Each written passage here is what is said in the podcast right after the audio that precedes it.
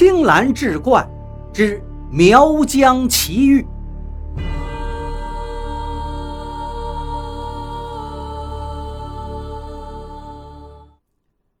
书接上回，邹世玉一看，不禁又是惊骇又是好笑，觉得自己现在如同身处蛮荒之地，老是跟这些不穿衣服的女子相遇，这让自己情何以堪。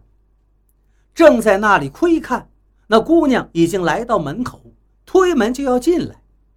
邹氏遇见无法回避了，只得上前跟女子相见。女子凝视着他半天，面带微笑，似乎还有些羞赧。他突然开口道：“突然造访，丑陋的模样让您见到了，实在不好意思。”邹世玉连忙向他作揖还礼。女子见状也放松了不少，就高高兴兴地跟邹世玉相对着席地而坐，并且把他的火把插在一边。邹世玉这才得以看清楚庙中的神像，应该是一位女神，也是没有任何装饰点缀，披着长发，赤裸全身，跟自己所见到的两个女子没有什么差别。他心里就想，也许这个地方从来都没有什么棉麻绢丝之类，更不知道织布缝纫因此创教的神也是如此。于是就问女子的姓氏，并问她住在哪儿，这庙里供奉的是什么神。那女子说道：“我叫西西，还有一个姑娘叫错错，就是你前面遇到的那个，我们俩。”都是金蚕神的侍女，这庙里供奉的就是金蚕神。蚕有雌有雄，蚕神也分为男神女神。凡是女人行使巫蛊之事，都是由这女神掌管的。这里的地方叫做墙洞，居住的都是未经开化的苗民。这里距离大海有三天的路程。接着他又说道：“昨天你经过的潭水，就是所谓的涨水。”把这一切都说得非常详细清楚。邹世玉听完又问道：“你们既然是苗人，为何能说汉话呀？”西西轻叹道：“哎，我和错错原本不是这里的人，实际上都是中原的人。”而且本来都是男子，来这里做生意，就像你现在这样，却不成想偶然中了别人的巫蛊而死。死了之后不甘心，就向残神来哭诉。残神可怜我们客死他乡，就让我跟错错托生到了苗家，转世为女儿身了。我们又发誓不用巫蛊害人，残神就把我们收留在他的座下。当做侍女。自从蚕神被当地的毒龙侵扰之后，就要经常到水府去。我们暂时无人管束了，因此才得以如此的游戏玩乐。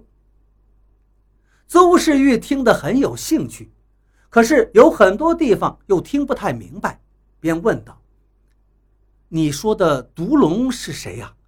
他为何要侵扰蚕神？”西西还没有来得及回答，错错也赶过来了。姐姐向生人倾吐了我们的底细，难道是要让人家笑话我们吗？西西也笑着道：“你这婢子也太不通世事了。这位郎君福泽深厚，我们还要靠他返回故乡呢，有什么避讳的？”错错也一同坐下，对邹氏玉道。那毒龙喜好美色，早就垂涎蚕神美貌了，所以时常来纠缠调戏。我们这里的蚕类几乎要被他吃光了，蚕神十分担忧，万不得已，这才亲自到水底去，主动献身给毒龙，以拯救蚕种。因此，蚕神和毒龙在海底寻欢作乐，也不再管人世间的事情。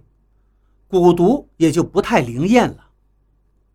邹世玉笑着说道：“据你们所说，神有雌有雄，是应当配成夫妇的嘛？可是现今那毒龙恣意妄为，贪恋女色，残神之中的那个男神，难道不恼怒吗？西西也笑道：“郎君实在是心思细腻体贴之人呐，我们担心的也正是此事。有一个妖物不敢得罪毒龙，就冲我们泄愤。”我们十分害怕他，只能极力的躲避。邹氏遇到：“那这可如何是好啊？”错错一脸认真的回答：“昨天渡你过岸，并非没有用意。我们都是人身，还可以为你操持家务。现今呢，就打算跟你回去，与你成家立业。苗疆并非可以久居之地，希望你也不要再想着。”继续深入腹地了。邹世玉听了，低头想了想，这一段时日的游历已经让他心生厌倦了。况且有两个美人情愿跟自己回去，岂不是一桩天大的美事？可是心里还有些犹豫不决。自己本想畅游大好河山，领略各地名胜的，若如此就回去，颇有些不舍。聊着聊着，天渐渐的就亮了。西西急忙站起来道：“请郎君速速决断，若这般踌躇不决，反而彼此延误了。”邹世玉细细思量，实在无法割舍两位美貌的女子，于是说道：“那既如此，我们就一同走吧。”两个女子都很高兴。